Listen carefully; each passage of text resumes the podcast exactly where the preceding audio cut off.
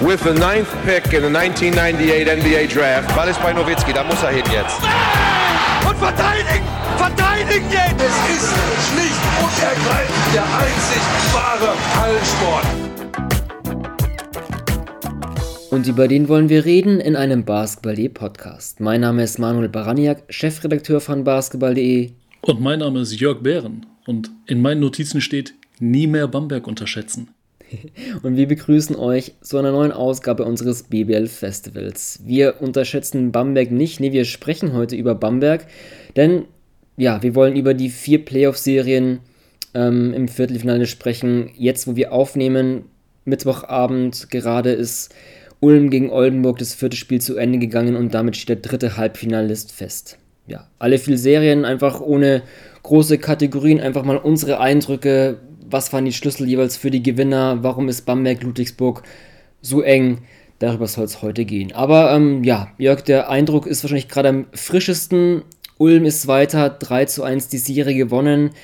Aber wenn wir jetzt, ja, vielleicht die zweite Halbzeit einmal ausklammern, wo Ulm ja wirklich explodiert ist, gerade zu, ich glaube, 63 Punkten, äh, generell die Serie jetzt nicht so offensiv überzeugen, wie wir eigentlich beide wahrscheinlich gedacht haben, oder? Nee, überhaupt nicht. Äh ich sag mal so, das ist so, hat sich tatsächlich in den ersten drei Spielen gefühlt irgendwie in die komplett gegensätzliche Richtung äh, entwickelt. Äh, also gerade dann exemplarisch Spiel 3, 70, 66.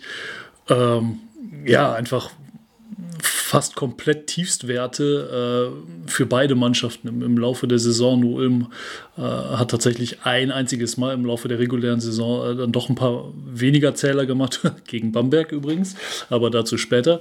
Ähm, ja, das, das, zeugt einfach dafür, ne, in der also 5 Euro ins Phrasenschwein, aber in, in, den Playoffs äh, wirst du halt besser gescoutet. Das, da haben die Spiele ein anderes Tempo und dann musst du halt irgendwie Lösungen finden. Und ähm, Hot Take, Ulm hat es dann irgendwie geschafft, mehr Lösungen zu finden auf all diese defensiven Fragen, die Oldenburg da aufgeworfen hat. Ist mein Eindruck, so ganz frisch nach vier Spielen. Hm.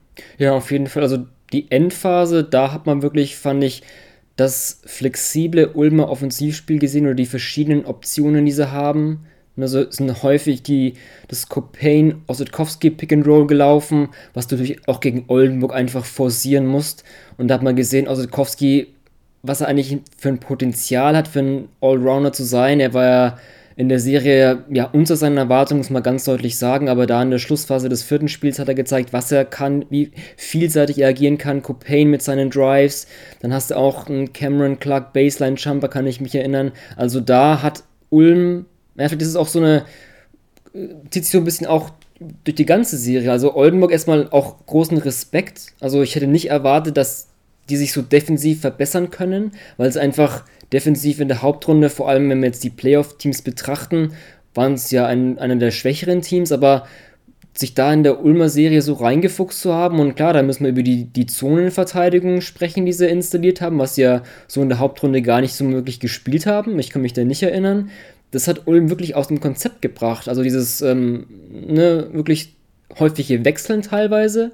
Das fand ich sehr interessant, dass man nicht, nicht nur ständig Zone gespielt hat, sondern immer mal wieder dann doch wieder Mann und so wirklich Ulm einfach den Rhythmus genommen hat. Aber letztendlich, so schwer sich Ulm gegen diese Zonenverteidigung getan hat, am Ende, das hat sich auch in anderen knappen Spielen gezeigt, hat eben Ulm, wie du meinst, wirklich diese Lösung gefunden. Und das war für mich vor allem halt dieses Copain, Ossetkowski Pick and Roll, das wirklich in der Crunch-Time stark war.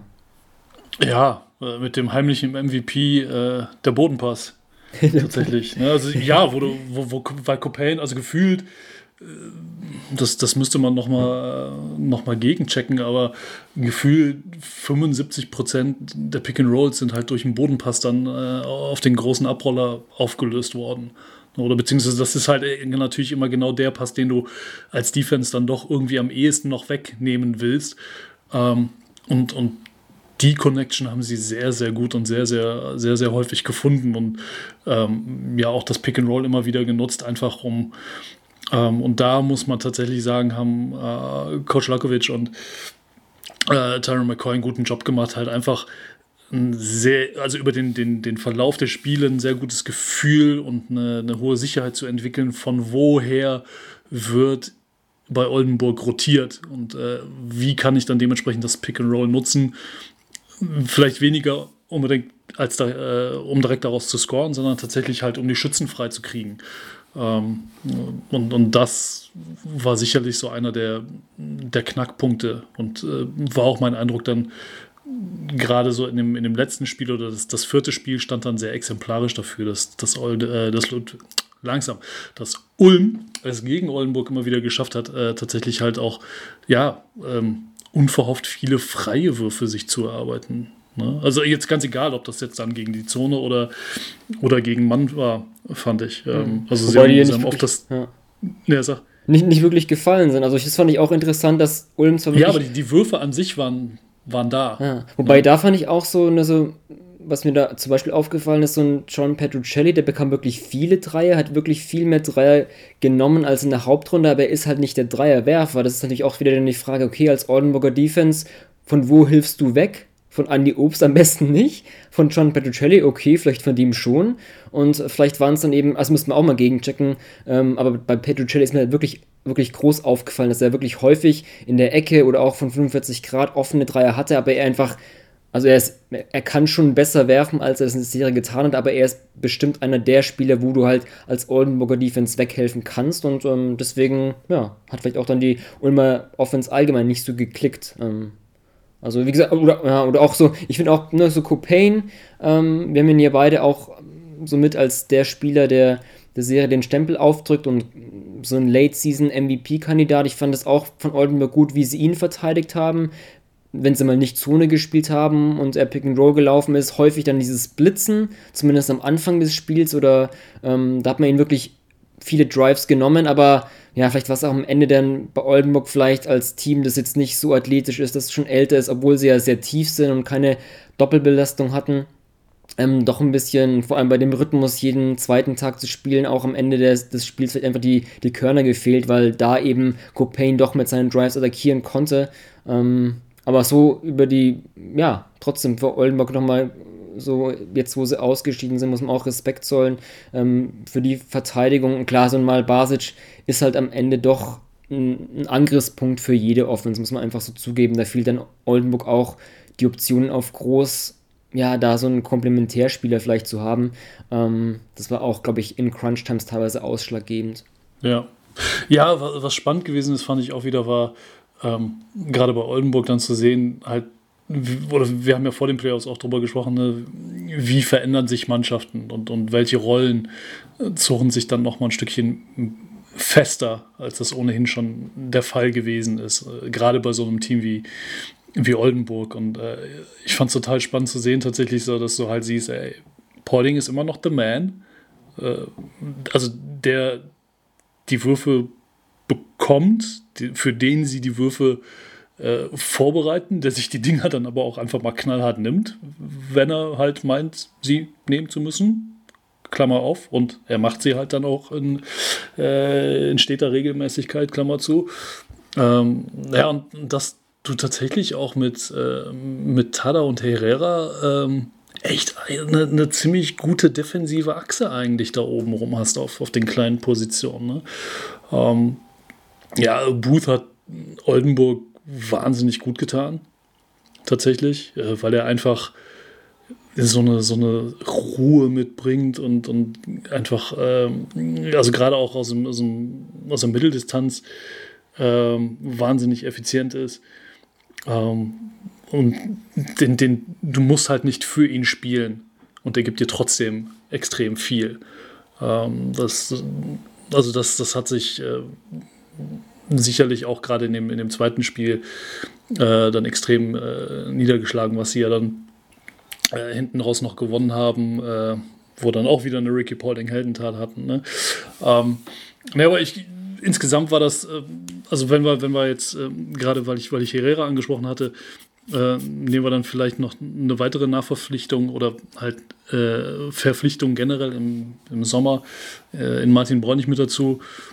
Ähm, also das sind so zwei Personalien, die, glaube ich, Oldenburg in Zukunft noch sehr, sehr gut tun werden. Ne, also wir waren ja beide so, also wir waren uns ja im Prinzip einig, dass gerade Sebastian Herrera eigentlich mehr kann oder anders kann als, als das, was er in Oldenburg vielleicht bislang gezeigt hat, Querstrich zeigen konnte, Querstrich zeigen durfte. Ähm, na, aber diese Serie war dann dennoch ein ganz guter Fingerzeig dahin, ähm, ja, dass er halt eine, eine wichtige Rolle, glaube ich, einnehmen kann. Und das ist vielleicht auch das, was man, was man jetzt auf Oldenburger Seite dann einfach mit in den Sommer reinnehmen muss. Hm. Ja, du sp sprichst viele Punkte an, wo ich, wo ich drauf eingehen will. Also vielleicht erstmal zur Serie. Herrera, ich fand ihn offensiv ja, das war das Problem, das ich auch in einem der letzten Podcasts angesprochen hatte, so wie er eingebunden ist, aber da fand ich ihn defensiv, du hast ihn auch schon mit Tada angesprochen, wirklich gut, hat auch Druck gemacht im Pick and Roll, das, das war wirklich ein, auch ein Schlüssel für Oldenburg für die Verteidigung. Nichtsdestotrotz fand ich, kam von den Guard-Positionen bei Oldenburg einfach offensiv zu wenig. Ähm, das muss natürlich auch der Ulmer Defense Respekt zollen. Also ich glaube, bei, bei Ulm wussten wir, dass sie wirklich auf sehr hohem Niveau verteidigen können. Da war für mich so der Schlüssel auch, wie sie mal Basic verteidigen. Der hat natürlich auch häufig seine Momente. Nichtsdestotrotz gab es da häufig auch ja, große Phasen eines Spiels oder auch komplette Spiele, wo sie ihn gut rausgenommen haben. Teilweise Doppeln im Post oder Andeuten des Doppelns. Da einfach ihn als, als Passgeber herausnehmen, was ja auch wirklich eine große Gefahr ist, weil er einfach vom Low Post, vom High Post da als der ne, die Offensivzentrale, der so auch die Schützen einsetzt. Das war ja auch, ähm, beide Mannschaften können ja viel, viel besser werfen, als sie das getan haben. Da fand ich Ulm auch nicht nur gegen Mahal Basic, auch generell sehr gut, wie sie rotiert haben, kurzes Aushelfen oder auch ähm, das Dranbleiben, wenn da so ein Keith Hornsby um die Blöcke rennt. Der war ja auch nicht in der Serie drin, da war Ulm wirklich sehr gut dran. Ähm, aber klar, du hast angesprochen, in Zukunft, ähm, Herrera und Bräunig, beide haben ja noch kommende Saison Vertrag in Oldenburg auch gespannt durch diesen Umbruch. Also war ja in den vergangenen Jahren, so sehr sie ihr Gerüst immer halten konnten, was natürlich sehr, sehr toll ist, einfach für BBL-Clubs, war es ja schon immer eine Mannschaft, die, ich habe es angesprochen, nicht so athletisch ist, der vielleicht eben dieser Punkt oder auch eine Verjüngung gut tut. Und jetzt, ja, ist mit Herrera und Bräunig kam in der vergangenen Offseason, das sollten auch Stützen sein, zumal sie deutsche Spiele sind. Und jetzt, ja, bei Magenta Sport, wer es gesehen hat, ähm, Rashid Mal Basic hat zuerst seinen, seinen Abschied äh, bekannt gegeben, aber wollte dann irgendwie sich nicht festlegen, ob es jetzt wirklich der Abschied ist. Es war so ein. Wenn es denn der Abschied war, wenn es nicht ein, einfach nur Adios in die, in die Sommerpause war. Äh, also der, der, erste Satz, der war schon ziemlich eindeutig, aber als die Nachfall kam, vielleicht hat er sich so auch versprochen, ich weiß nicht, oder auch mit, natürlich mit Philipp Schwedhelm jetzt, ähm, Per Günzer hatte dann im, im Magenta Sport Interview erst dessen Karriereende verkündet und am Ende kam er dann doch nochmal so als, als Rausschmeißer sozusagen auch irgendwie, ich fand es ah, irgendwie auch so ein bisschen traurig, dieses Karriereende in, in, in einer solchen Saison ohne Fans und kein Applaus von den Rängen, nur von den paar Journalisten, die noch da sind oder Arena-Mitarbeiter. Das, das ist eigentlich nicht würdig für der tolle Spieler, der Schwedhelm ist und ja, war, muss man jetzt sagen, zumindest auf BBL-Niveau. Wird ja anscheinend in, in, Oslo ein bisschen semi-professionell noch spielen. Also da, ähm, wir gehen jetzt, glaube ich, gerade schon fast zu weit, aber das ist halt bei Oldenburg auf jeden Fall ein Team, wo ein Umbruch stattfinden könnte, ja, klar. Ja, ja also wird, denke ja. ich mal. Also das, das, kann man sicherlich so unterschreiben. Also der einzige Satz, äh, der mir überraschend mal Basic leider so ein bisschen gefehlt hat, war, äh, die Easy Credit BBL ist 2021 die stärkste Liga, Liga Europas. Das fand ich hat so ein bisschen gefehlt. Ähm, ansonsten, ja, er hat ja auch keine schlechte Serie gespielt. Ne? Also wenn man sich die Zahlen anguckt, also 11,5 Punkte, 6 Rebounds, 4,8 Assists, das sind ja gute Werte. Also, also sehr gute Werte. Ne? Aber trotzdem, ähm, das, also oftmals ist es ja dann einfach nur so diese, diese gefühlte Wahrheit äh, im Spiel. Haben sie oder hat Ulm ihn eben als, als, als diesen Ballverteiler, das, was du auch angesprochen hast, eben einfach nicht, nicht komplett rausgenommen, also komplett wirst du das nie bei ihm unterbinden können. Aber es hat nicht so den Einfluss aufs Spiel gehabt, ähm, von dem wir wissen, dass seine Passfähigkeiten sie haben können. Ja. Ähm, und, und das, glaube ich, hat einfach sehr viel damit zu tun, dass sie ihn grundsätzlich erstmal in der Lage gewesen sind oder versucht haben, ihn halt eins zu eins zu verteidigen. So, und, und dass sie halt auch naja, mit, mit, der, mit der Hilfe gerade dann eben äh, von der Strong Side, ähm, ja, dass sie da, dass sie da äh, eher verhalten agiert haben, sagen wir es mal so, weil äh, sobald du dann ein bisschen aggressiver drauf gehst, zum Doppel runter, ähm, ja, dann, dann geht halt der Ball raus an die Dreierlinie und dann ballern dir und dann hier bitte Oldenburger Spielername einfügen, äh, ballern sie dir halt die Dinger um die Ohren. Ne? Und, und also diesen Spagat, finde ich, hat, ähm, hat Ulm da defensiv dann doch sehr, sehr gut gelöst, tatsächlich. Ja. ja. Absolut, ähm, ja. Also ich hätte vor der Serie, du hast ihn auch schon angesprochen, Ricky Paulding auch so, ne, weil er doch gegen Ulm anscheinend immer sehr gerne spielt dieser Buzzerbeater. Das war nicht, nicht 4,6 Sekunden von Mita Demirel. Ich habe da mal geguckt, als, als ähm, er den Ball von Mahal Basic nach dem Defensivrebound bekommen, waren es 4,8. Sah auch nicht so ganz, ganz flink aus wie bei Demirel, eher auch so slalommäßig, was ich auch an der Ulmer Defense lag. Ähm, das Spiel haben sie auch in der Defense verloren, fand ich Ulm auch davor, die Aktionen von Mahal Basic. Aber ähm, generell, ja, Ulm auf jeden Fall ein Team, das ja defensiv da auch gegen so ein starkes Offensivteam, was ja Oldenburg ist. Beste Offensivrating in der Hauptrunde gehabt. Ähm, da hatten sie ja genug zu tun, um da Lösungen zu finden und haben es letztendlich, finde ich, über eine Serie wirklich sehr ordentlich gemacht. Du hast ja, angesprochen. Und hast du nicht diesen einen Paulding-Moment dann äh, geht es vielleicht sogar 3-0 aus. Hm, ja. Pauling auch im, im, vierten Spiel nochmal au aufgebäumt, 3 von 3 3 in den ersten 3-4 Minuten ähm, im vierten Viertel, am Ende glaube ich 25. Auch so eine schöne Geschichte, dass Peer ja auch ähm, im dritten Viertel die Ulmer, finde ich, die, die so das Momentum geholt hat oder zumindest rangeführt. Erst Copain, dann, dann Peer mit 3 von 3 3 auch, dass diese zwei BBL-Legenden, ich musste auch dann an das nette Mount Rushmore ähm, Fotokollage der Fraport Skylanders dran denken. Ich hatte es dann auch in dem Spiel ähm, nochmal gezwittert, ähm, weil es eben auch diese beiden BBL-Legenden waren, die in einem Spiel dann ähm, nochmal aufgetreten haben. Fand ich auch eine ganz schöne Geschichte. Ähm, ja, also es war. Ja, aber das war irgendwie so klar, oder? Also ja, das, ja, das, ja, deswegen war es ja meine Storyline. Dass in diesen Playoffs noch, noch so ein Per Günther-Moment kommt. Ähm, ja, und du weißt auch genau in dem, also das Ding ist einfach, sobald der erste reingeht, weißt du, der rotzt dir gleich das zweite und das dritte Ding direkt hinterher. Und die gehen hundertprozentig rein, da kannst du machen, was du willst. Und das ist, das ist irgendwie dann doch wieder das, ähm, das Coole an, an dieser Liga, dass du halt so Typen wie Per hast, also so Typen wie Ricky hast, wo du, wo du genau weißt, alles klar, da können jetzt noch so Raketen in unserer Liga unterwegs sein, die äh, letzten Sommer gekommen und diesen äh, Sommer wieder gehen werden. Aber die bleiben und die sorgen für genau solche Momente. Das, das ist irgendwie äh, cool. Und äh, ja, und es ist so gesehen halt, halt schade, dass wir, ähm, um darauf nochmal zurückzukommen, dass wir halt mit Schwedheim einfach äh, eins dieser Gesichter halt verlieren. Ne? Der, der, äh, die letzten Gott weiß der Henker, wie viele Jahre. 16 waren es, glaube ich, genau 16, die Hälfte. Äh, ja, äh, in dieser Liga gespielt hat, mit, mit Köln damals als, als Jungspund. Äh, teilweise haben sie ihn auf der Eins spielen lassen, weil sie, weil sie früher alle total fanat in große Guards gewesen sind. Ähm, ja, und, und, das reizt, und der reizt sich so in diese Geschichte der, der Spieler ein, die dann so langsam im Laufe der Karriere von den Positionen immer weiter runterrücken, dann irgendwann von der 2 auf die 3 und am Ende halt nur der, der Stretch 4 Vielleicht spielt er in Norwegen dann nochmal auf der 5, das wäre doch cool. Äh, mal gucken, wenn er da im Sommer noch ein paar Kilo draufpackt, dann vielleicht auch das.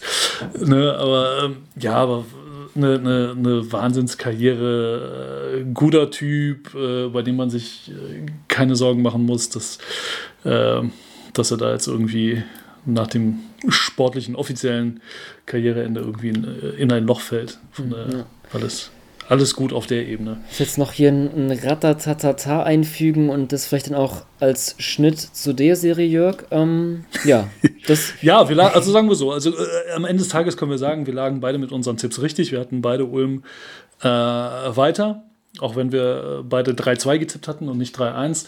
Ähm, nichtsdestotrotz, glaube ich, sind wir uns auch einig, dass Ulm das verdient hat. Ja, auf jeden Fall. Also defensiv überzeugend, offensiv zwar nicht, aber ich fand, so sehr sie auch dann oft ins Spiel nicht so gut reinkamen und gewackelt haben, hatte ich irgendwie nicht den Eindruck, dass sie wirklich, ähm, ja, dass, dass sich so wirklich aus dem Konzept gebracht haben, sondern am Ende des Spiels haben sie die Ruhe behalten, haben doch wieder ihre guten Entscheidungen getroffen, waren doch irgendwie abgeklärt und das, ja, zeichnet dann auch ein wirklich gutes Team auf, das auf jeden Fall halbfinalwürdig ist. Ähm, ja, Halbfinale. Der Gegner steht natürlich auch schon fest für die Ulmer.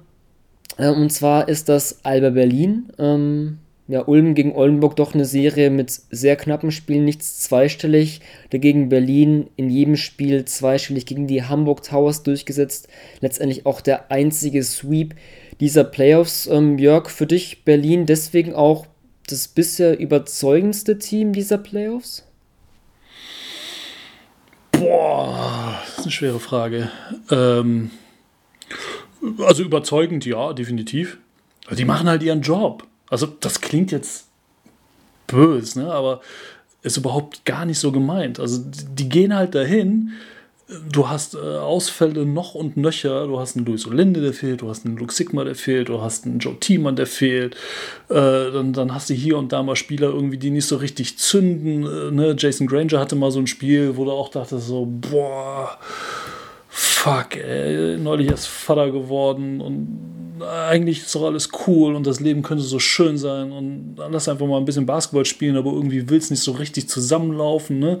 Und dann auf so einer wichtigen Position, gerade wo, wo auf dann, dann auf der Gegenseite ein TJ Shorts völlig amok läuft. Ähm, aber trotzdem, die spielen ihren, ihren Stiefel halt runter. Ähm, ne, wie du es gesagt hattest, ey, jedes Spiel mit zweistellig gewonnen, enorm souverän. Ähm, ja, und irgendwie hat man nicht das Gefühl, trotzdem nicht das Gefühl, dass die jetzt schon irgendwie auf Hochtouren laufen. Also zumindest geht es mir so, ich weiß nicht, wie es dir geht, aber ich habe das Gefühl irgendwie, ich habe noch nicht das Gefühl gehabt, dass, dass Berlin da jetzt äh, diese Serie hat nutzen können, um sich irgendwie einen richtigen Rhythmus mhm. zu erarbeiten, oder? Gut, ja, also klar, durch die angesprochenen Spieler, die gefehlt haben oder im Laufe der Serie gefehlt haben, wie ein Ulindi, der sich in der Serie verletzt hat, ist es natürlich klar der Punkt. Aber ich fand eigentlich doch eigentlich wieder dieses Berliner Spiel, also sie sind gegen Hamburg wirklich gut in den Fastbreak gekommen, was sie auszeichnet. Auch dieses, ähm, was Berlin ne, wirklich gut kann, selbst nach Gegenpunkten, dass sie da schnell spielen und da den Fastbreak teilnehmen. Das hat man in der Serie gesehen. Sie waren auch sehr effizient, wenn es darum geht, ihre ballfernen Blöcke zu nutzen. Da haben mir auch so, so ein von Techie und Eriksson gut gefallen, was die da für äh, Floppy-Action gelaufen sind und auch jetzt so dieses ne, Pick-and-Roll-Spiel, was ja bei Berlin eigentlich nie so im Vordergrund steht. Das haben sie aber jetzt gegen Hamburg schon gut gemacht. Das fand ich auch interessant, weil Hamburg ja ein Team ist, das in der Defense mit diesem wirklich aggressiven Hatchen da viel rausnehmen kann, aber das fand ich, hat Berlin gut gelöst. Die waren da sehr effizient. Maodulo und Peyton Siever ähm, fand ich in der Serie offensiv in, in, de, in dieser Hinsicht wirklich sehr stark, vor allem Loh. Auf den komme ich gleich später nochmal zu sprechen, nehme ich mal an. Ähm, deswegen fand ich eigentlich, also es war jetzt nicht dieser, ja, super begeisternder Offensivflow-Basketball vielleicht, aber es war schon ziemlich nah dran oder eigentlich ein guter Einstieg. Also ich finde es eigentlich vor allem jetzt nach dem, ähm, nach dem Pokalwochenende von Berlin, das hier mit, mit der Niederlage geendet ist, fand ich es eigentlich dann doch wieder einen guten Turnaround und finde eigentlich, sie waren eigentlich einen ganz guten Rhythmus. Zumindest offensiv, defensiv können wir gleich noch sprechen, deswegen muss ich dir da in kleiner Hinsicht widersprechen. Also ich fand es eigentlich, also auch meine Frage für mich ja, dafür, auch. Dafür sind wir ja da. Dafür sind wir da. Auch das ja überzeugendste Team dieser Playoffs. Also klar, Sweep hm. könnte man gleich annehmen, aber so auch generell, ähm, ja, doch, muss ich schon sagen, fand ich eigentlich ganz, ganz gut, ganz ansprechend, ja. Ja. Also, wie gesagt, sie haben halt ihren Job gemacht. Ja, ne? es, also ist so, es ist so unaufgeregt. Als Titelverteidiger so dieses, muss das ja auch einfach. So dieses, ja, genau. Es ist so halt so dieses Berliner Ding. Du hast das Gefühl, die andere Mannschaft gibt Gas und ackert und die oh, pushen hier und pushen da und ne, sind auch, auch emotional so richtig tief drin. Und dann guckst du dir das Scoreboard an und denkst so, ja, aber Freunde, es steht 50-50. Es ist gefühlt nichts passiert. Also, ne, so, und Berlin spielt halt so seinen Stiefel runter, die machen permanent Druck an beiden Enden des Feldes. Und, und das ist so dieses Wear and Tear, wo, wir schon mal drüber gesprochen hatten, dass du einfach, ja, dass, dass Berlin einfach auch nicht aufhört mit, mit seinem Druck. egal an, in welche Richtung. Und, und das macht sich dann irgendwann äh, bemerkbar. Klar, bei Hamburg dann nochmal mehr. Äh, ne, die hatten ja dann auch hinten raus mit, mit Cam Taylor eine wichtige Personalie nicht am Start. Ähm, ja, und nichtsdestotrotz ähm, Hamburg tolle, tolle Serie gespielt. Also, die, also mehr, mehr kannst du von Hamburger Seite, glaube ich, nicht geben. Ähm, ne, und, und, mehr kannst du mit den Mitteln, die du in dem Moment zur Verfügung hattest, kannst du, äh, mehr kannst du Berlin nicht, nicht fordern. Also es ist jetzt auch nicht so, dass, dass das für Berlin der totale Schongang war, auch wenn es am Ende vielleicht von den Ergebnissen her ein bisschen so aussieht, aber ähm, also ausruhen, kon ausruhen konnten sie sich nicht. Ja. Ähm, das, das muss man sicherlich, muss man sicherlich sagen. Ja, und wer ihn bislang noch nicht auf dem Schirm hatte, äh, sollte spätestens jetzt äh, festgestellt haben, dass TJ Shorts äh, ein ziemlicher Zocker ist. Ja, das war auch interessant. Also ich fand es auch, ne, bei Berlin kommt ja wirklich häufiger raus, so, ne, wie, wie, wie, bereiten sie sich auf Gegner vor und da ist immer der, der Tenor, wir, das sieht man auch, ne, wir gucken mehr auf unser eigenes Spiel und, und machen das, aber das fand ich schon jetzt in der Serie interessant, weil, ne, auch wieder Pick-and-Roll-Defense. Pick-and-Roll müssen wir immer im Basketball immer sprechen, aber das verteidigt ja auch Berlin eigentlich mit einem Hedge-and-Recover, wie es Hamburg auch tut. Und vielleicht nicht ganz so aggressiv, aber man machen das. Aber jetzt in der Serie, das war sehr interessant, haben sie in der Drop-Defense gespielt. Also mit mhm. Komachi müssen sie es eh machen, das haben sie... Mit, mit, ich wollte mit dem sowieso. Mit, aber auch mit... Timon spielen sie es natürlich sehr gerne, weil er einfach mit der mobilste ist von den Bigs, den sie haben. Mhm. Aber auch mit Lemmers haben sie es auch gespielt, weil darum ging es halt wirklich war für mich zumindest deutlich zu erkennen, wir wollen Mike Kurzer aus der Serie nehmen. Mike Kurzer ist klar, ist ein ähm, der Big Man, der immer abrollt, der hat keinen Dreier, der hat auch keinen wirklichen Midrange-Jumper, also kann ab und zu vielleicht mal nehmen, aber es ist einfach nicht sein Spiel und dadurch, durch dieses Absinken, nimmst du ja auch Mike Kurzer dann die Abschlüsse. Und in den ersten beiden Spielen war er gar nicht drinnen. Das hat sich im dritten Spiel ein bisschen verändert, weil er hat dann wirklich Berlin auch wieder doch ein bisschen aggressiver gespielt und was, was, was gibst du da auch dann mit der Drop Defense natürlich der, der Offense, du gibst ihnen Midrange Jumper, ist ja klar und da hat er wirklich TJ Shorts da exzellent teilweise gespielt. Also dieses eine Spiel, war das jetzt die zweite Partie, glaube ich, mit, mit 17 Punkten in der, in, in der ersten Hälfte da. Aber das war wirklich so eine Pick-and-Roll-Klinik, wie er da gesplittet ist und, und Snake-Dribbling und hier und da. Und dann auch als der kleine der dagegen Lammers oder auch Komachi irgendwelche schwierigen Würfe anbringen muss. Das war wirklich toll anzusehen. Aber das fand ich halt bei Berlin allgemein interessant, dieser Punkt, okay, normalerweise ähm, machen wir unser Spiel. Klar, mit Komachi, das, das ist, ist klar, da wird immer Drop gespielt oder auch dann Zone haben sie auch ab und zu variiert, aber dann eben mit Lammers einfach diese, war für mich schon so ein, so ein Gameplan. Wir wollen Mike Kurze als natürlich sehr, sehr wichtiger Spieler, zumal Cameron Taylor, der ein, ein, zweiter wichtiger Offensivpunkt ausgefallen ist, den nehmen wir da raus und das haben sie wirklich, ähm, ja, vor allem im ersten Spiel natürlich beeindruckend gelöst und das finde ich auch aus Berliner Sicht mal interessant, so auf den Gegner doch eingehen und ähm, so ein Gameplan ein bisschen zu ändern. Das fand ich ganz cool. Ja, ja, einfach wahnsinnig smart, weil du dann äh, ne, nochmal mehr Druck und nochmal mehr Verantwortung eben auf, auf Shorts projizierst. Ähm, ja, und, und wenn der ohnehin als, als Ballführender äh, ohnehin schon über das ganze Feld gescheucht wird, ist doch klar, dass der irgendwann dann hinten raus einfach Verschleißerscheinungen zeigt. ist ja völlig normal. So. Und kurzer, auch wenn er dann am Ende trotzdem seine, also auch da wieder, ne, das, das ist, der Teufel liegt da ja wieder im Detail. Äh, ist nicht so ganz an die Zahlen aus, aus der regulären Saison rangekommen, aber trotzdem macht er am Ende fast 10 Punkte, 8 Rebounds äh, im Schnitt über die drei Spiele gesehen, was ja echt immer noch bärenstarke Werte sind.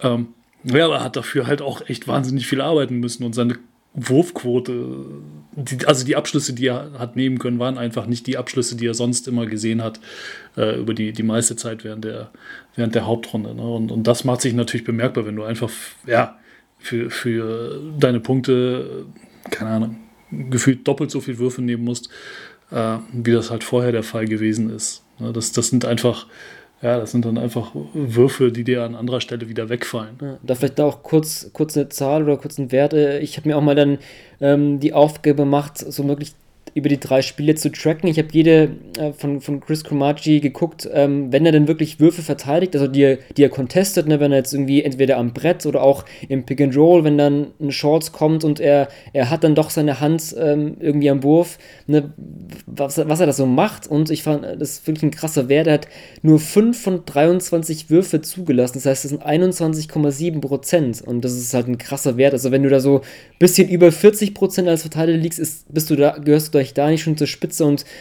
ja, er hat so die Würfe auch, auch verändert oder auch, ich finde Ben Lammers ähm, auch durch im, im ich habe ihn schon mal ähm, als unserem Award-Podcast habe ich ihn ja auch genannt, weil ich so sein, sein, sein Spiel im Pick and Roll, vor allem ist ich auch gegen Hamburg dann interessant mit Kurzer, äh, wie er sich da so bewegt, so dieses zwischen ähm, auf den Ballhänder draufgehen und im Raum verteidigen. Ähm, da vielleicht auch ganz kurz ein Tipp. Ähm, die Tage erscheint bei uns auch ein Interview von meinem Kollegen Justus Koch, der mit Ben Lemmers eben auch unter anderem über diese Kunst des Verteidigens gesprochen hat, wie, was er dann, auf was er achtet, mit, ähm, ne, meint es so, den Guard immer dazu bringen, seine Entscheidungen zu hinterfragen. Ähm, das finde ich auch ganz gut, so ein bisschen in, in den Kopf so als ein verteidigendes Bigman zu gucken, wie er darauf reagiert. Und ähm, da hat auf jeden Fall Berlin natürlich auch interessante Waffen, wenn wir dann ähm, im weiteren Playoff-Verlauf gucken. Aber defensiv Berlin wieder, ja, wie man es halt auch kennt, muss man sagen, ja.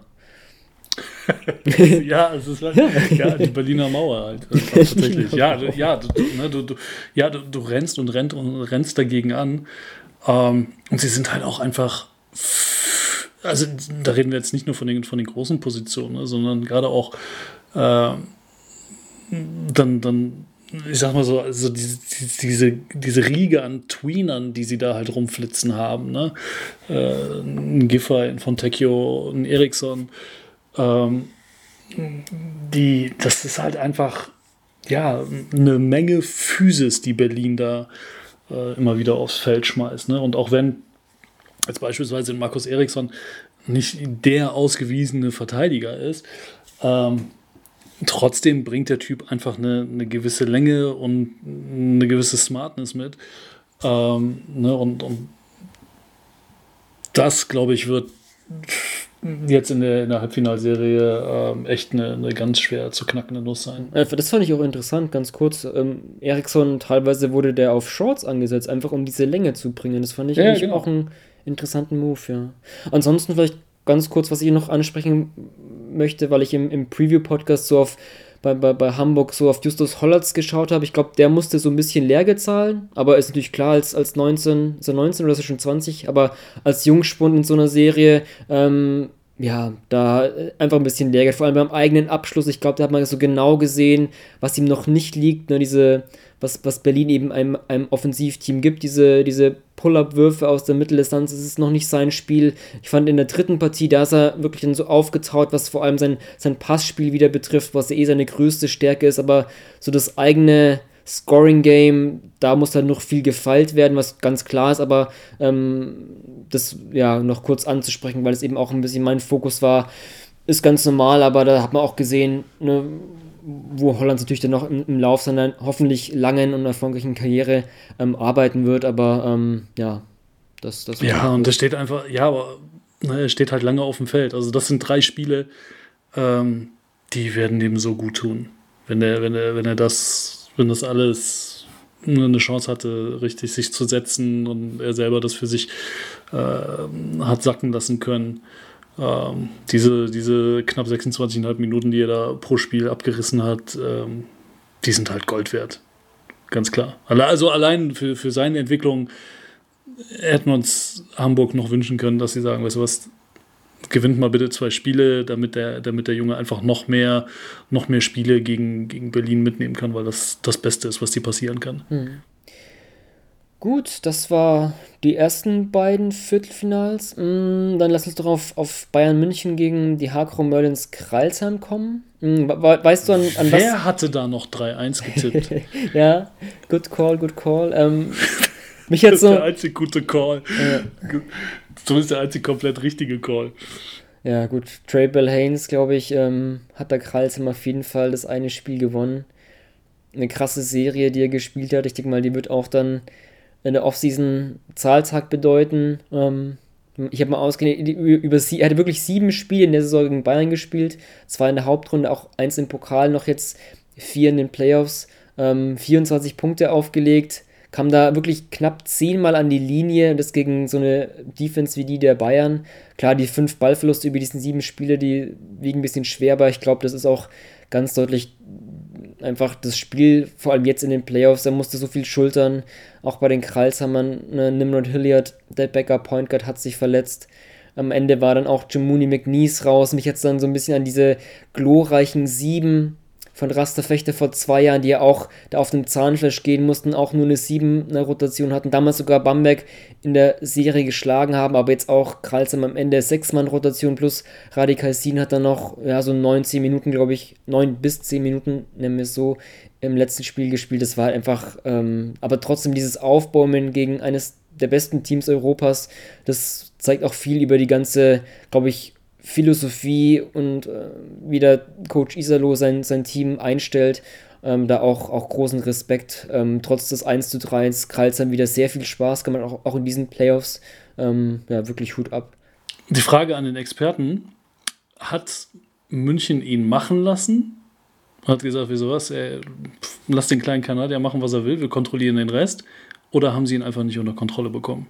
Ich finde, sie haben ihn also hat, klar, erstmal wird, ist einfach das Kreisheimer Spiel, dass eben so viel über ihn geht, aber man hat es ja deutlich gesehen auch, dass das ähm, Bayern dann doch wieder auch viel geswitcht hat und ähm, ne, das ist dann so eine Einladung, Anführungszeichen, natürlich häufig, okay, dann, dann machen wir es gegen unsere Bigmen, aber er hat ja einfach, ja egal gegen wen es ging, ob es jetzt gegen, gegen die Bigmen ging oder eben doch dann gegen die Guards, hat so viele Fouls gezogen ähm, und das ist halt wirklich beeindruckend. Das ist halt für mich auch ein Punkt, dieses, klar, mit den Ballverlusten, aber dieses Fouls zu ziehen, das finde ich halt auch ein, ein, großer Faktor im Spiel und das hat er wirklich halt enorm stark gemacht. Ähm, das ist halt einfach dieses, ja, auch dieses, was er da für Verzögerungen und, und Antrittswechsel hat und, ähm, aber deswegen würde ich eigentlich schon also beides eigentlich. Also sie haben, sie haben ihn insofern was machen lassen, weil es, weil es einfach das, die Kralsheimer Offensive ist, zumal natürlich dann, je kürzer die Rotation ist, desto mehr muss Bellhains dann noch machen, aber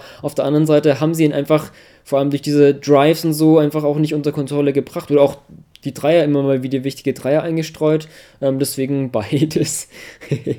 ja, ja ich, also mein Eindruck ist auch einfach, dass die, die Turnover ähm ja, sind einfach dem, dem Kreuzheimer Spiel auch ein Stück weit geschuldet. Ne? Also, weiß ich nicht, wenn du, äh, wenn du halt einen McNeese auf, auf, auf 4,80 Meter Höhe anspielst, ja gut, ab und zu kriegt er den halt dann auch mal nicht. So, dann hast du schon mal einen auf der Uhr. Ne? Und dadurch, dass du permanent halt in die Zone attackierst, ähm, entweder um selber abzuschließen oder halt dann dementsprechend die Schützen außen zu bedienen, ist das natürlich auch der Spot, wo, wo du tendenziell die meisten Hände einfach dazwischen hast. Ne? Also da, so, und dann hast du halt, so, du hast da deinen einen McNeese-Turnover und dann hast du pro Viertel äh, einen, den du, den du als Kickout eigentlich irgendwo rausballern willst, der dann noch abgefangen wird. Äh, ne, und dann bist du halt bei deinen fünf Turnover. Also ja, ist natürlich etwas, was du immer versuchen willst zu verhindern, aber ähm, wenn du einfach eine, eine, Figur im Spiel hast, die ja, die dann doch so dominant, dominant ist, wie eben ein Trey Bell Haynes und so wichtig aber gleichzeitig auch ähm, ist das natürlich das, was du, was du dann einfach in Kauf nimmst. Und äh, er hat es ja selber gesagt, nach dem, nach dem einen Sieg, sagt er, wo er seine, wo er fast das Triple-Double mit, mit äh, Punkten, was waren es, Punkten, Assists und Turnovers hatte, äh, wo dann sagt er, ey, wisst ihr was, Leute, ich nehme auch gerne 100 Turnover, wenn wir das verdammte Spiel gewinnen. So? Und, und ich glaube, das ist eine, eine gesunde Einstellung äh, dazu, dass, die mir zeigt, dass, dass er das einfach als Teil des Spiels akzeptiert. Äh, klar, Turnover findet niemand cool, ne? aber wenn du einfach weißt, ey, das gehört zum Spiel dazu und das passiert, aber du musst dich immer wieder versuchen, dann in eine Situation zu bringen, wo du das halt wettmachen kannst, wo du das, ja, wo du, ne, wo du den, den, den Fehler wieder ausmerzen kannst mhm. und das hat er gemacht. Ja, bei dem Spiel hatte ich auch trotzdem nicht den Eindruck, obwohl das elf Ballversuche waren, dass er ein schlechtes Spiel macht. Und das spricht natürlich dann auch, auch für ihn. Überhaupt gar nicht. Ja. Nada, niente. Ja. Äh, ansonsten, also ich fand auch dann, ähm, ne, ich habe es angesprochen, Hilliard war verletzt, der Backup Point Guard, dann musste. Mein Stempelmann. Dein Stempelmann? Hilliard war mein Stempelmann. Was ist denn der Stempel? Das war der, wo ich, wo ich gesagt hatte, äh, das, das so. ist derjenige, der der, Ah, ja, der, der Serie eigentlich seinen, seinen Stempel mit aufdrucken musste, einfach um, äh, um Bell Heinz ein Ja, Stück weit zu ja. entlasten. Aber äh, worauf ich raus wollte, du hast, äh, als wir vor einiger Zeit mal unsere Most Underrated Lineup bekannt gegeben hatten, da hattest du ja, glaube ich, Lasisi genannt und ähm, der hat wirklich auch, ich fand ihn eigentlich klar, er ist jetzt nicht der, natürlich nicht der, der Point Guard, aber ich finde, er hat es ziemlich gut gemacht, zumindest wenn es auch um den eigenen Wurf geht. Ähm, der hatte auch nochmal in der Serie auch nochmal wirklich gezeigt, was er kann, auch bestimmt Zahltag und ja, der hat mir auch, auch gut gefallen, auch was da Kralsem teilweise gespielt hat mit diesem mit ähm, Bell Haynes und, und Switchen auch ganz interessant, wer, wer sich taktisch auch, auch, auch interessiert, da dieses, äh, hast einen Lassise, der cuttet dann so wie so ein Iverson-Cut auf die andere Seite, aber ohne dass er jetzt einen Block nutzt, aber er stellt so, er tut so, als würde er jetzt so einen Block für Bell Haynes stellen, aber rotiert dann einfach weiter, das ist auch für, die Defense erstmal überraschend, vor allem für so eine Switch-Defense. Und dann hat er dann auch so es gibt so eine Se Sequenz, wo er dann wirklich so rüberläuft und dann in der Drehung den Ball fängt und sich so hinter der Dreilinie positioniert und dann einfach einen sauberen Wurf los wird. Also das ist so ein so schwieriger Wurf. Ähm, das finde ich bei ihm auch beeindruckend, wie halt seine Dreier los wird und bei ihm auch, auch eine gute Serie. Ähm, ja, unter den Umständen halt wirklich dann auch auf der Eins agieren zu müssen, fand ich, hat er das eigentlich unter den Umständen eigentlich ganz solide gemacht. Ähm, Ja, mehr, mehr als solide. Ja, und äh, auf der anderen Seite, glaube ich, ähm, haben wir ja jetzt aber vielleicht, Frage an dich, besseres, dafür, besseres Gefühl dafür bekommen, wer oder was der FC Bayern Basketball ist? So rein sportlich gesehen, wie sie, wie sie, wie sie spielen, wenn sie sich nicht mehr schonen müssen? Ja, also ne, das war ja auch, hatte ich mich ja auch vor dem Pokalwochenende schon gefragt, diese Euroleague-Defense, können sie das aufs Parkett legen?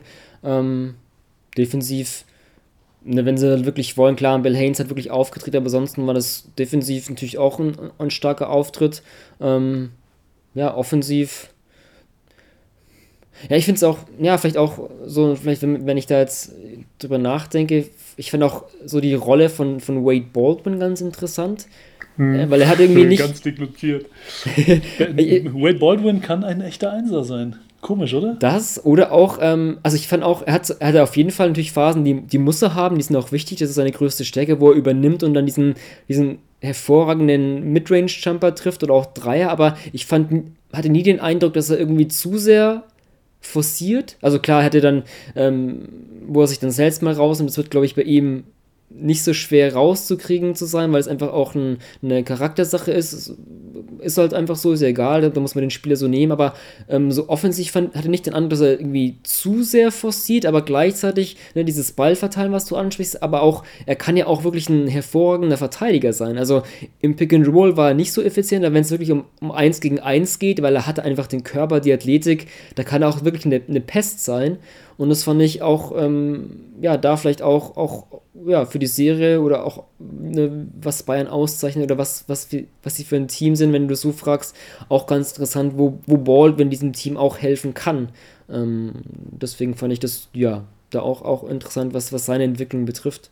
Ähm, Ja. Das äh, war, war ganz interessant. Also auch vor allem ähm, ne, zu sehen, dass, dass er gefühlt äh, geduldiger geworden ist und dass das Spiel auch mal mehr zu sich kommen lässt, gefühlt. Ne, also dass, dass er nicht, nicht immer so in diesem ähm, also was, was äh, wahrscheinlich schnell passiert, wenn du in einem System von Andrea Trinchieri spielst äh, und dann auch noch das Logo des FC Bayern Basketball auf der Brust mit dir rumschleppst, ähm, dass du halt das Gefühl hast, ey, du bist auf dem Feld und du musst halt sofort abliefern. Klar, das ist natürlich ne, der, der feuchte Traum eines jeden Trainers, dass du, dass du weißt, ey, ich schmeiß ihn, egal wie es ist, ich schmeiß ihn aufs Feld und der liefert mir sofort. Ähm, aber trotzdem hast du ja ab und zu äh, ne, Spieler, die denen merkst du an, okay, bloß keinen Fehler machen, damit ich nicht direkt wieder auf die Bank komme.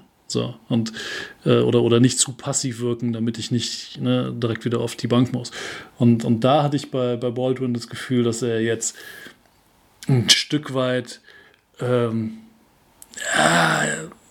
ich sag mal, so, so Paulding Light mäßig unterwegs ist. Weißt du?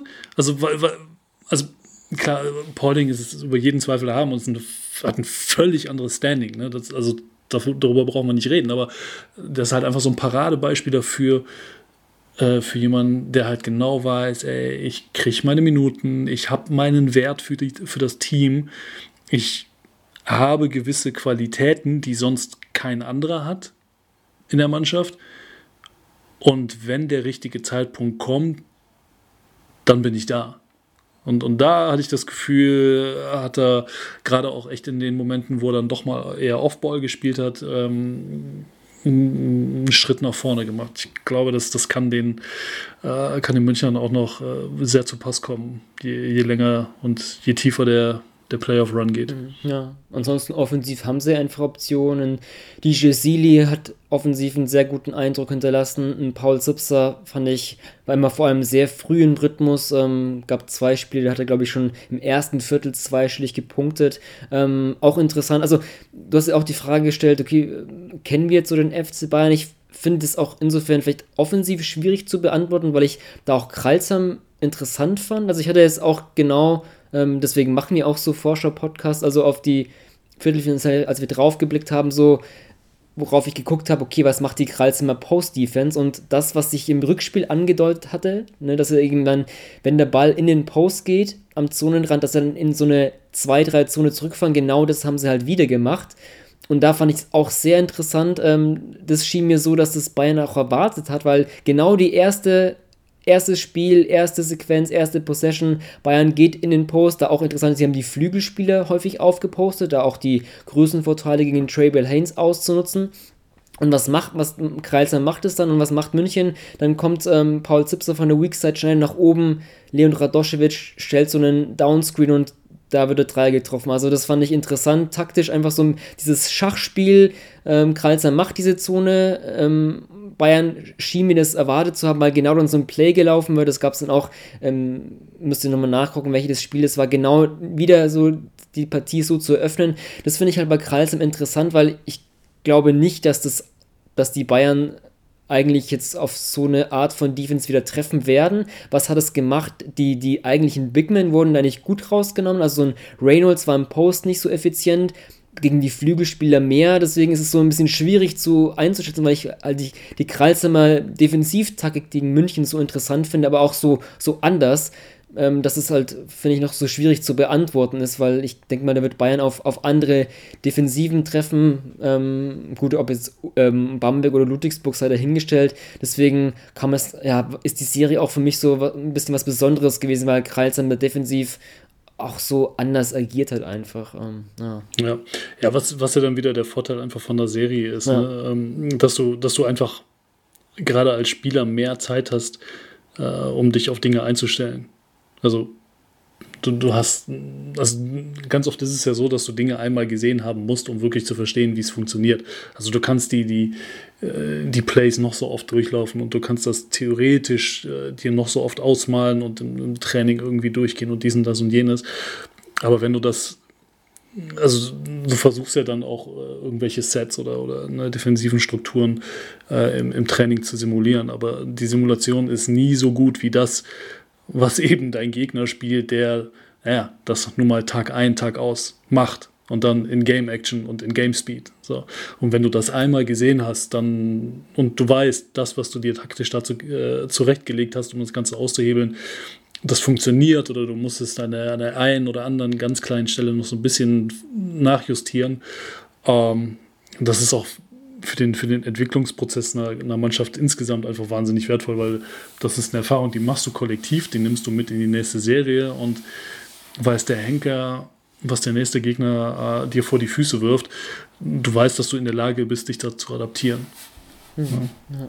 Die Frage ist halt nur, mit wem bekommst du es zu tun? Ja. So, und das ist eine Frage, äh, die äh, hätte ich, oder die haben wir, glaube ich, beide ursprünglich ganz anders beantwortet. Ja. Aber jetzt nehme ich, jetzt greife ich das Thema vor. Nö, können wir genau gerne zum Abschluss auf die vierte Serie, die eben noch läuft. Ähm, Ludwigsburg gegen Bamberg. wenn ihr das hört, dann ähm, steht die Serie kurz vor dem Abschluss das fünfte Spiel. Ja, wir haben beide einen, einen Sweep getippt. Vielleicht haben wir uns, also ich muss auch persönlich sagen. Ich bin betrogen worden, möchte ich dabei sagen von, von ja. Johann Reuerkos, weil er erzählte, dass David Crarish und Mikili Vitali vielleicht nicht spielen werden. Zumindest war das auch so, habe ich mich, glaube ich, nee, da beeinflussen nee, lassen nee, für meinen von, von einem, äh, sagen wir, von einem namentlich jetzt nicht genannt werden wollenden Sportdirektor, beste Grüße Thorsten, äh, den ich angedrahtet hatte, nämlich äh, vor unserer Playoff-Preview, wie es denn da bei denen aussieht. Und dann sagte er so, ah, Michele und, und Kravish, hm, wird schwierig, vielleicht irgendwann im Laufe der Serie. Okay. Well played.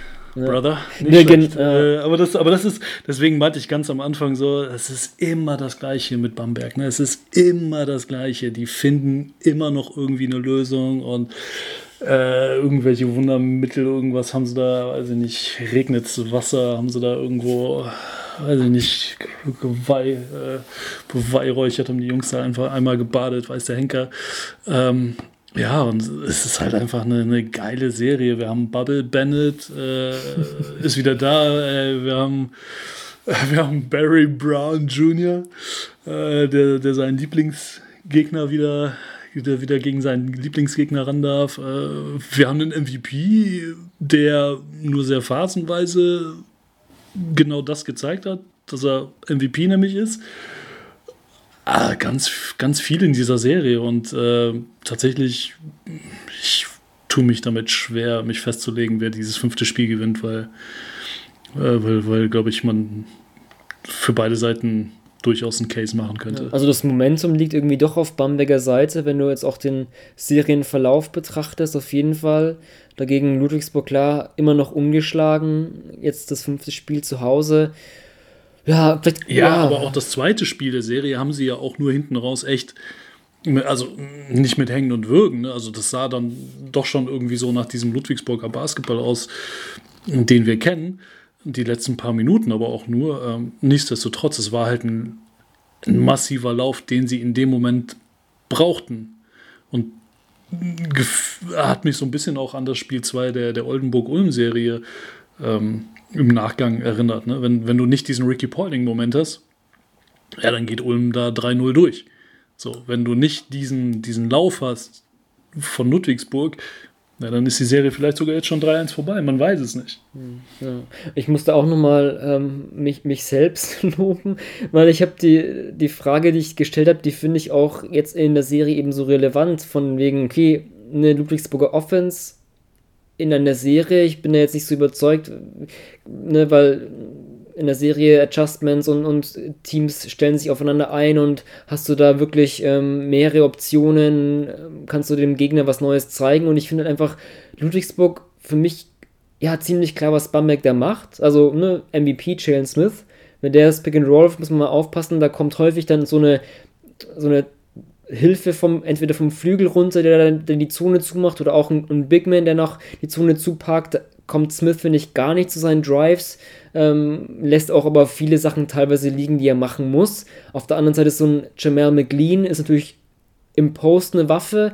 Das fand ich bei, bei McDan auch interessant. Sie doppeln dann hin und wieder ihn. Ähm, er ist dort zwar, Punkte da zwar nicht ganz gut, aber ich finde, er kommt da nicht so häufig zum Abstoß. Und dann hast du halt Smith raus und McLean raus und schon finde ich, Ludwigsburger Offense, müssen halt dann anderes richten. Und wenn du dann nicht so einen Barry Brown hast, der dann irgendwie anscheinend doch nicht mehr verletzt ist, auch sehr komische Geschichte, was das ist, dass er sich verletzt einschätzt. Ähm, der Staff sagt, eigentlich kannst du spielen. Keine Ahnung, ob da irgendwie so ein schon unterzeichneter Vertrag vielleicht irgendwie eine Rolle spielt. Naja, ähm, der ist halt auch, das hatte ich mich auch äh, nach dem dritten Spiel eben auch, ich hatte es dann auch getwittert, okay, einen, so einen brauchst du halt eigentlich dann auch, wenn, wenn von Smith und McLean, wenn das weggenommen wird, so einen Spieler, der halt einfach wirklich den Ball einfach mal in die Hand nimmt und dann einfach mal krasse Würfe trifft. Das heißt jetzt irgendwie Stepback-Dreier oder mit seinem Circus-Shots, danach Drives, was brauchst du halt dann auch in der Serie und das war enorm wichtig, dass er jetzt zurückgekommen ist. Nicht, dass trotz dieser Ludwigsburger Offense so, so, so gut sie in eine Hauptrunde Offense war, jetzt in den Playoffs, ähm, das zeigt die Serie gegen Bamberg und Bamberg ist eigentlich keine gute Defensivmannschaft, das ist ja auch das Krasse, aber sie sind da gut eingestellt, nehmen da Ludwigsburg wirklich viel, viel mit und deswegen, ja, also ich glaube, da muss der MVP wirklich im fünften Spiel zeigen, dass er MVP ist. Ähm, ja, bin gespannt. Ja, führt kein Weg dran vorbei, ja, und sie kriegen es auch nicht hin, ähm, so diese, diese kleinen Connections, äh, die sich im Laufe des Jahres da aufgebaut haben, dass, dass sie das irgendwie ans Laufen kriegen. Ne? So, so irgendwie so diese Combo aus äh, John Radeborn und Andrew Warren beispielsweise, die, die echt gut harmonieren miteinander. Auch das irgendwie hat bis dato nicht so, so wirklich irgendwie geklickt. Ne? Du hast, äh, ja, du hast angesprochen, Jamal McLean ist so, also gefühlt hat er da eigentlich irgendwie gegen jeden dann doch ein Mismatch, aber sie machen zu wenig draus. Ähm, ja, und, und auf einmal ähm, sieht so diese, diese, diese Bamberger Guard-Rotation, die wir ja auch immer mal angesprochen hatten, ne, so dieses deutsche Trio ähm, da außen rum, äh, die können halt richtig ballen. So, und die haben richtig Bock. So, und, und äh, die sind drauf und dran, äh, Ludwigsburg da echt den Rang abzulaufen. Mhm. Finde ich, find ich sehr spannend. Ja, ich finde es auch so beeindruckend. Also, ich hatte mich auch dann so zur These hinreißen lassen, dass irgendwie Bamberg mittler, also mein Eindruck in den Playoffs so neben Berlin das offensiv vielseitigste Team sind, weil ne, sie haben einfach so einen Kravish Sengfelder, die im Post so viel anstellen können. Du hast ähm, dann doch so Elemente mit, mit aggressiven Drives. Ich finde den Kenny Ogbe, auch wenn er jetzt nicht so effizient in der Zone trifft, aber er zieht verdammt viele Fouls, einfach diese Drive-and-Kick-Elemente, dann tr trifft er nicht auf, auf, alle, äh, auf einmal, so heißt ähm, jeder irgendwie seine Dreier und, und das finde ich bei Bamberg so, so vielseitig. Und auch dieses Flügel-Playmaking, du hast ähm, Vitali angesprochen, der auch mit Kravish eine gute Harmonie pflegt. Und ich finde auch Alex Roof, hätte ich nicht gedacht, er ist so wichtig gewesen, weil ne, diese Einser-Position am Anfang der Serie war die noch eine Schwachstelle, weil ich finde, sowohl Tyler Larson als auch Bennett Hund, die sind nicht gut in die Serie gekommen. Da fand ich dann Roof, der hat wirklich, also was er halt einfach für Pässe spielt, so ganz abgeklärt mit seiner Größe, hält die Offense so sehr am Laufen, das spiegelt sich dann teilweise nicht in Assist-Zahlen wieder, weil er einfach den, den Pass zum Assist spielt, aber JP meinte auch so, okay, das ist so der, der, Göttingen-Roof, ne, wo man ja auch Roof und der Royakas schon kannte und genau das ist er teilweise offensiv, das finde ich bei Bamberg halt wirklich beeindruckend, ähm, dass sie offensiv einfach so viele Optionen haben. Chase Fieler zeigt mal wieder, was er kann an beiden Enden des Feldes. Du hast einfach von jedem Spieler halt teilweise, der was liefert und Tyler Larson, na auch ganz interessant, Bennett Hund hat das, hat das Big Balls Game, nenne ich es mal, und, und dann wird er doch ausgewechselt, zweieinhalb Minuten vor Schluss. Und was passiert? Tyler Larsen trifft einen Dreier. Hallo? Wer hätte das gedacht? Ist, also von jedem kommt halt irgendwie was. Und ähm, das ist halt genau das Gegenteil irgendwie, finde ich so. Bamberg, Ludwigsburg Offense. Bei Ludwigsburg musst du halt schon suchen, wer Offense generieren kann, irgendwie. Zumindest in der Serie. Und bei Bamberg hast du irgendwie so viele Optionen, zumindest bisher. Also das finde ich schon beeindruckend, wie sich so diese Waage unterschiedlich jetzt ausschlägt in der Serie. Ja, ja sie, sie pieken auf einmal. Das ist echt, äh, also wenn, wenn du, wenn du wirklich von den, von den acht Teams, die jetzt in die Playoffs gegangen sind, äh, wenn man da gesagt hätte, hätte okay, welches, äh, welches piekt denn momentan oder, oder steuert so momentan auf sein, äh, ja, auf das, auf, auf sein Hoch zu, äh, ich behaupte mal, die wenigsten hätten wahrscheinlich Bamberg gesagt. Also vielleicht auch keiner. Also keiner, der aus Bamberg kommt, ne? Ähm, aber das, also das, das ist tatsächlich einfach wahnsinnig, wahnsinnig beeindruckend. Du hast ähm, gerade mit, mit Ruoff, ähm, ja, es ist einfach auch sehr unkonventionell. Ne? Das, das hat ihn ja einfach in, in Göttingen auch so erfolgreich schon gemacht und gefühlt eigentlich immer, wenn er mit äh, Roy Ackers zusammengearbeitet hat, äh, dass du einfach diese Schaltstelle halt naja, auf einer Position hast, die eben nicht dein Einser ist. Ja? Und dann hast du wiederum das Problem jetzt auf Ludwigsburger Seite. Naja, du hast halt leider nur einen Jorman Polas Bartolo und du weißt momentan nicht genau, an welcher Stelle des Feldes du ihn am, am nötigsten brauchst. Ne? So, weil, weil, wenn du ihn, also das, das ist ja dann wieder so ein bisschen äh, dieses TJ Shorts Phänomen, wenn du sagst, was du hast, dann, dann setzt halt einen großen Verteidiger auf, auf den kleineren Guard an, äh, in dem Moment halt beispielsweise Polas Bartolo auf einen, auf einen Bennett Hund meinetwegen, ähm, einfach um ihm da einen Buddy in den Weg zu werfen. Und, und einfach, ja, du, du nimmst halt auch einfach Sicht. Es ist de facto ja so. Also Berlin hat das Anfang der 2000er schon mit, äh, oh Gott, wie hieß er? Der große Jugo, Matej Mamic müsste das gewesen sein, haben sie eine 3-2-Zonenpresse immer gespielt und Mamic vorne in der Mitte. Und du hast halt Point Guard keine Schnitte gehabt, weil du hast nichts mehr gesehen auf dem Feld. So, Rolle rückwärts jetzt wieder in die Gegenwart. Ne? Ähm, in dem Moment, wo du, wo du Polas Bartolo eben auf Wurf ansetzt, hat Hund halt freie Bahn Richtung Korb, weil den kriegt keiner gehalten. Und das ist so Vogel frisst oder stirb, also beziehungsweise äh, ja, ne, pick your poison. Mhm. Wird auch dann interessant, was dann ne, JP macht. Also so sehr ich dann auch die Rücke von Barry Brown begrüße, weil halt offensiv einfach eine wichtige Option ist, nimmst du halt dann einen Jonah Redderbo raus, der halt fand ich im Saisonverlauf da auch immer besser zurechtgefunden hat und wirklich auch vor allem defensiv wichtige Impulse setzt. Okay, was machst du da? Ähm, das ist auch dann spannend, wie er jetzt im entscheidenden, entscheidenden fünften Spiel wen er aufstellt. Also, ähm, weil Bray Brown ja defensiv dann schon eher anfällig ist. Ähm, ja, sehr interessant. Ja, gehst du, gehst du, gehst du raus und sagst hier Flucht nach vorne? Wir schießen einfach mehr Tore als ihr? Oder sagst du, wir wollen euch halt stoppen? Und, und das ist, also auf mich machen diese vier Spiele bislang noch nicht den Eindruck, als dass Ludwigsburg da irgendwie so eine Art von Identität gefunden hat. Also, wo, wo, du sagst, so, okay, das könnte für sie der Schlüssel zum Spiel sein. Mhm. Finde ich ganz schwer, tatsächlich ja. bei denen. Na, gebe ich dir recht. Also, also dieses Ludwigsburger Spiel, das man ja häufig dann auch heranzieht, dieses, ähm, wir spielen einfach so, dass wir mehr Wurfchancen erarbeiten, das heißt wirklich stark am Offensiv-Rebound, äh, offensiven Brett agieren, selbst wenig Ballverluste begehen, aber dafür dann ähm, mehr Ballverluste beim Gegner vorsehen. Das macht sie eigentlich. Ich habe mir auch mal die, die, die alle, alle Spiele durchgeguckt. Ähm, also immer ähm, mehr Ballverluste vorsieht als selbst begangenen. Ähm, in jedem Spiel, also im ersten Spiel war es ja krass, haben sie 17 Würfe mehr generiert.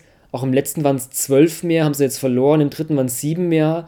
Ähm, nur im zweiten war es einer weniger, aber gut, es war dieser, dieser Crunch-Time-Sieg, aber eigentlich ist es zumindest von diesen Zahlen her, was ja Ludwigsburg einfach immer häufig forciert, ist es dann doch irgendwie das Ludwigsburger Spiel, aber irgendwie ja, hat sich noch nicht in so einen Seriengewinn umgemünzt. Das ist auch ganz interessant. Ähm, aber ich gebe dir trotzdem recht, dass ich auch, ja, nicht so recht auch weiß, woher soll es jetzt kommen. Also es muss einfach, Smith und McLean müssen einfach ja, im fünften Spiel einen raushauen. Ähm. Müssen, müssen halt abliefern, ja.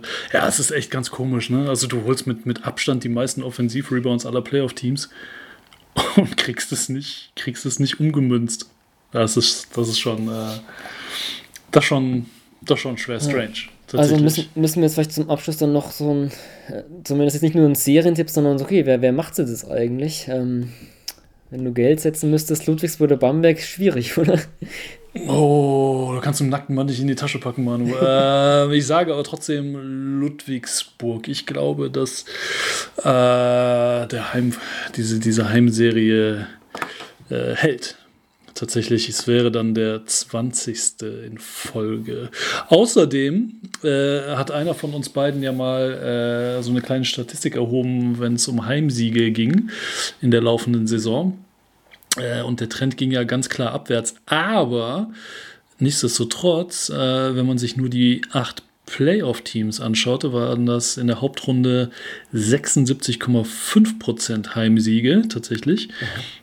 Ähm, jetzt nur, von, nur, die, nur die Top 8 gerechnet. Mhm. Okay. Ähm, und äh, bislang in den Playoffs haben wir eine Verteilung sauber 12 zu 3. Mhm. Ist nochmal einen Ticken hochgegangen auf 80 Prozent. Die einzigen Teams, die bis, bislang halt auswärts äh, gewinnen konnten, waren Berlin, München, Ulm. Ähm, von daher gehe ich auf Nummer sicher und halte mich an die, an die Zahlen und sage, äh, es wird kein schönes Spiel. Äh, würde auch irgendwie dieser, dieser Serie nicht gerecht. Es wird ein, so ein richtig dreckiges fünftes Arbeitsspiel äh, was dann so seinen ganz eigenen Charme besitzt. Ähm, aber am Ende glaube ich, glaube ich, dass Ludwigsburg das dann doch macht. Mhm. Mein Bauch würde irgendwie Bamberg sagen, mein Kopf dann doch auch Ludwigsburg. Ähm, ja, ich würde auch mit Ludwigsburg trotzdem gehen. Ich glaube, die irgendwie muss es, wird es irgendwie klappen. ähm, also wäre natürlich auch vielleicht zur historischen Einordnung, also generell so ein Wäre der erste Playoff-Sieg äh, von von Ludwigsburg über Bamberg. Ich meine, die Serie okay. gab es noch nicht so oft, bislang daran habe ich gar nicht gedacht, ja. Ich meine jetzt eher so dieses, äh, zum einen dieses ähm, 0 zu 2 Serienrückstand drehen, was es ja, ja, auch in der digitalen, Datenerfassung gibt, zur Saison 98, 99 erst dreimal passiert ist.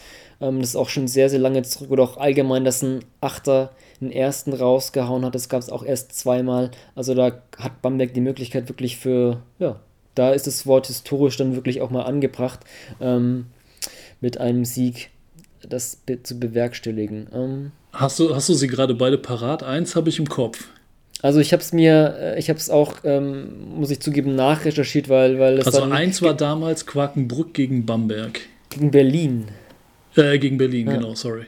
Kein Ding. Also ich, das war auch vor meiner Zeit, ich habe das nur auch nachgeschlagen, ohne es jetzt wirklich in meinem Kopf zu haben. Das andere war 2010 Oldenburg gegen Braunschweig. Ähm, das war ja Oldenburg damals sogar als Titelverteidiger, ne? Wenn mich nicht alles täuscht. 2010 ja. dann? Ja.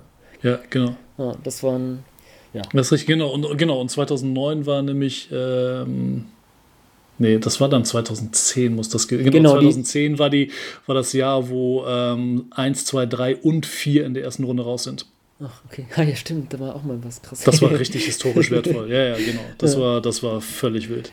Ja, deswegen lang, lang ist es her. Sind wir mal gespannt, was, was da passieren wird. Ähm, ja, das, Jörg, jetzt unsere Eindrücke zu den ähm, Viertelfinalserien. Hm, vielleicht jetzt noch, ja, wir haben schon ein paar Spieler angeschnitten, erwähnt, aber jetzt auch, ähm, wo jetzt die Viertelfinals fast ganz rum sind, in der Lineup schnell wollen wir unsere Top-Performer hm, aufstellen, die wirklich mit ihren Leistungen aufgetrumpft haben. Hm, Jörg, du darfst gerne anfangen. Wen hast du in deiner Top-Performer-Lineup?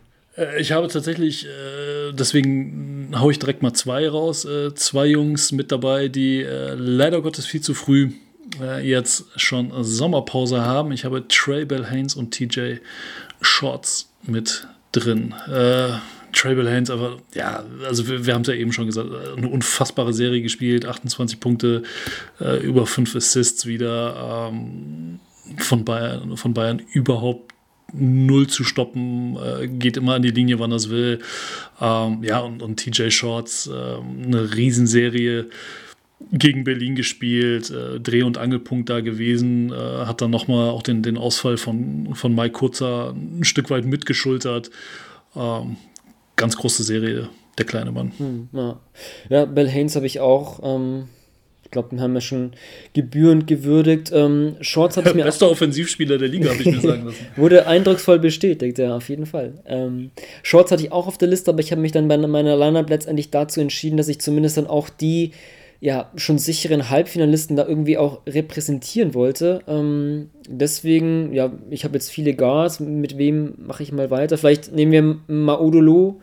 Ähm, finde ich sehr beeindruckend. Ähm, ich glaube, wie meinte Marco Baldi, wenn, wenn er anfängt zu tanzen, ist es nicht nur sehr effizient oder es kann nicht, sieht nicht nur schön aus, sondern kann auch sehr schwer zu verteidigen sein. Und das hat man auch in der Serie äh, gesehen gegen, gegen Hamburg, wieder seine Moves. Äh, so schön dabei. Die Crossover-Dribblings, Mackenzie, Spin-Moves hier, No-Look-Pässe da, Drives, wirklich das ganze Paket und vor allem auch für Lo, der wirklich auch kein gutes Pokalwochenende hatte, ähm, jetzt so zu Playoff-Start zurückzukommen. Ähm, auch, auch sehr gut für Berlin, sehr wichtig. Deswegen habe ich neben Bell Haynes auch, auch mal Odolo. Ähm, genau. Finde ich einen guten Pick. Auf jeden Fall. Ähm, dann grätsche ich da direkt rein. Ich habe auch einen Berliner tatsächlich, aber nicht. Maodo wäre wär mein, mein zweiter Berliner gewesen, den, den ich äh, so als Honorable Mention noch mit auf der Liste hatte. Äh, ich habe, was Berlin angeht, habe ich mich für äh, Simone Fontecchio entschieden. Mhm. Ähm, ja, einfach weil er innerhalb dieser, dieser wohlgeölten Berliner Angriffs- und, und Defensivmaschinerie ähm, ja einfach dafür steht, was, was Berlin halt macht. Ne? Der, der macht seinen Job, der geht dahin, der zieht den Blaumann an, äh, der arbeitet ordentlich, äh, effizient, effektiv. Ähm, hat neuerdings sogar irgendwie seinen Dreier gefunden zur rechten Zeit jetzt in den Playoffs ähm, und steht für mich damit symbolisch für dieses Berliner Gesamtkonstrukt, dass, dass du einfach auch äh, ne, Ausfälle weg wettmachen kannst, indem ja, ähm, du dann es ist so diese, diese Next Man Up-Mentalität, so, so ein Stück weit auf, auf sehr hohem Niveau. Mhm, ja, auch ein guter Pick, ja.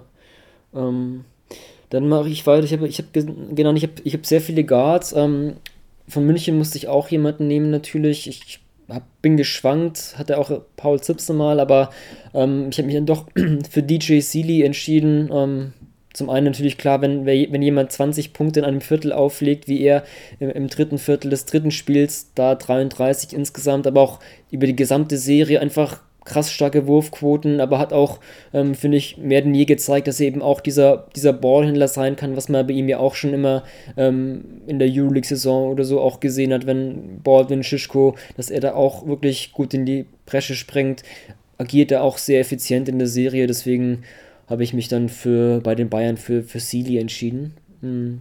Ja, den, den hatte ich auch mit äh, auf meiner Bayern-Liste, ähm, gehe dann aber bei, bei München tatsächlich mit Baldwin. Ah, krass. Einfach okay, weil, mich, ja. weil mich tatsächlich so diese, diese Transformation mhm, ja. äh, einfach sehr beeindruckt hat, tatsächlich. Äh, mhm. Und aktuell bislang bester Assistgeber in den Playoffs. Muss definitiv äh, irgendwas wert sein.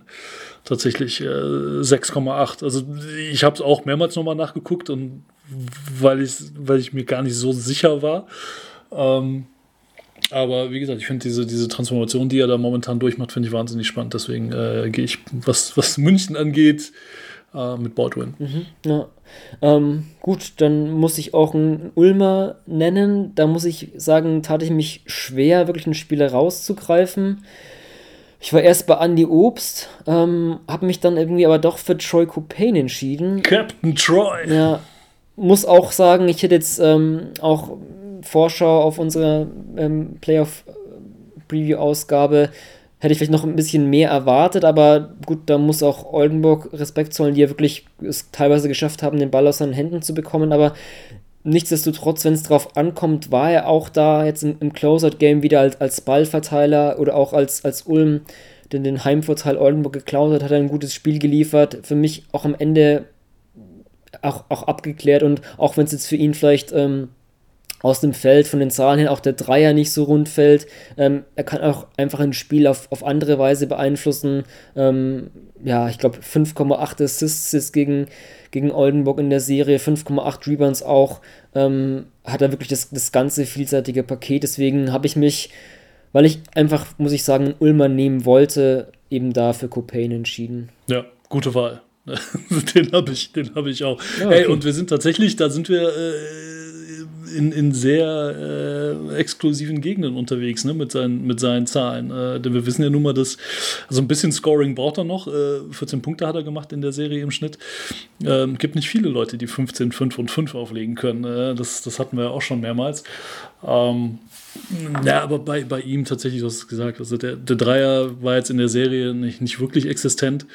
Ähm, aber einfach das, was er beim, beim Drive macht, ist einfach extrem stark. Also dieses, äh, dass er genau weiß, auch woher kommt die Defense und, und wo geht der Verteidiger hin und, und dementsprechend in welche Lücke muss ich mich bewegen, äh, ne, um an den Arm des Verteidigers vorbei dann doch noch den, den Leger zu machen ähm, oder auch dann mal ganz gerne explizit äh, dementsprechend den Kontakt zu suchen, um an die Linie zu kommen.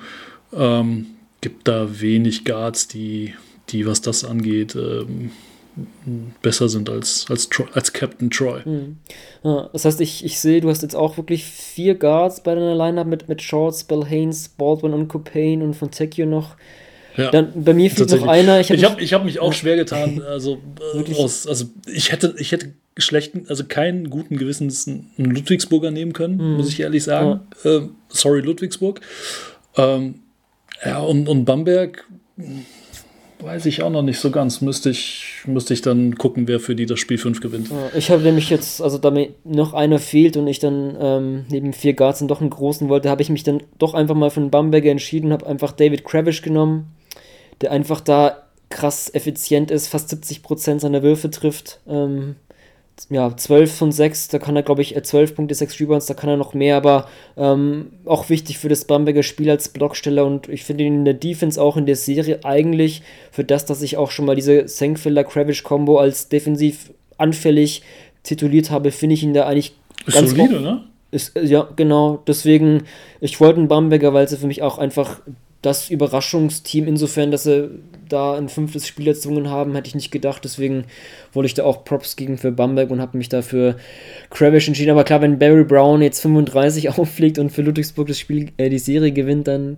kommt er da trotz nur zwei Spielen dann vielleicht auch rein. Aber ja, soweit der erste Eindruck. Mhm. An euch da draußen auch gerne ja, welche fünf Spieler waren für euch am, am überzeugendsten bisher in den Playoffs? Ähm, lasst uns das gerne wissen. Mhm. Ja, ansonsten, ja, fünf, äh, fünftes Spiel steht an. Ansonsten, wie es weitergeht, ähm, ja, es gibt wenig Pause. Freitag wird mal kein Spiel stattfinden, jetzt wo Ulm gegen Oldenburg eben feststeht. Die Halbfinals beginnen dann schon am Samstag. Da wird dann der FC Bayern München um 20.30 Uhr gegen, ja, entweder zu Hause Bamberg empfangen oder nach Ludwigsburg reisen müssen. Und dann Berlin gegen Ulm, Sonntag 14 Uhr. Ähm, ich, ja, ich hatte, hatte, mich auch gefragt, ob das irgendwie vorgezogen werden kann, weil ich bin, ich hatte ein Playoff-Format schon mal kritisiert, aber so wie es jetzt aussieht, wenn die Saison wirklich am 13.06. zu Ende sein muss und die Finals wirklich am 9.06. starten, dann würdest du jeden Tag Finals spielen müssen. Das, das ist irgendwie. Ja, du könntest bekomme ich jetzt schon Bauchschmerzen, muss ich sagen. Ja. Also, das, äh, vor allem so dieser. Da ist durchaus was dran. Also vor allem dieser Punkt, eigentlich sollten ja äh, ein Finals Höhepunkt und die, die Qualität sollte steigen. Ich, ja, ich habe ja schon so ein bisschen Befürchtung, dass das einfach so am Ende irgendwie so sein wird, der als letztes steht und, und ich will jetzt irgendwie nicht so, äh, so, so, ein, so ein, trauriges Ende des Podcasts machen. nee, nee, das ist, ja, das ist ja ein valider Punkt. Denn, also da haben wir ja auch schon äh, mal darüber gesprochen, als wir den Modus auseinandergeschraubt haben. Ne? Aber also, ich weiß nicht, wie es dir geht, aber mein Eindruck ist jetzt nicht, dass die Spiele bis, also bislang, ne, wir, wir reden ja jetzt erstmal noch nur von, äh, von Viertelfinale, ähm, also bislang ist mein Eindruck nicht, dass darunter die Spiele gelitten hätten, unter dem Modus. Weil ich glaube, dass tatsächlich dieser Faktor, dass du halt äh, die Spiele 1, 2 bzw. 3, 4 eben in der gleichen Stadt bist und du wenig Travel hin und her hast, ähm, dass das ne, den, den engen Spielrhythmus, äh, dass das den, den engen Spielrhythmus äh, quasi kompensiert. Hm. Ja, gut.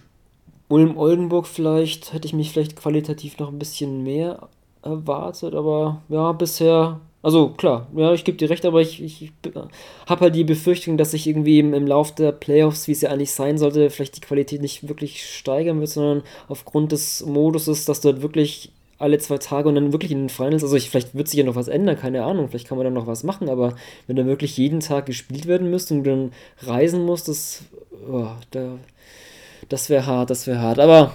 Ja, na gut, lass die, lass die beiden Halbfinals vielleicht mal beide nur über vier Spiele gehen, egal für wen am Ende, dann, dann hast du vielleicht ein bisschen zeitlichen Puffer. Aber das, das werden wir sehen, was das die Kollegen in, in Köln dann da ausbaldowern. Aber genau, das jetzt nicht zu weit nach vorne greifen. Erstmal ein, ein fünftes Spiel Ludwigsburg gegen Bamberg und ja, fünftes Spiel, das natürlich auch ähm, Big Balls gefragt, Big Balls Bennett, ähm, das auch vielleicht als Zitat, nicht, nicht aus meinem Mist gewachsen, als Rausschmeißer.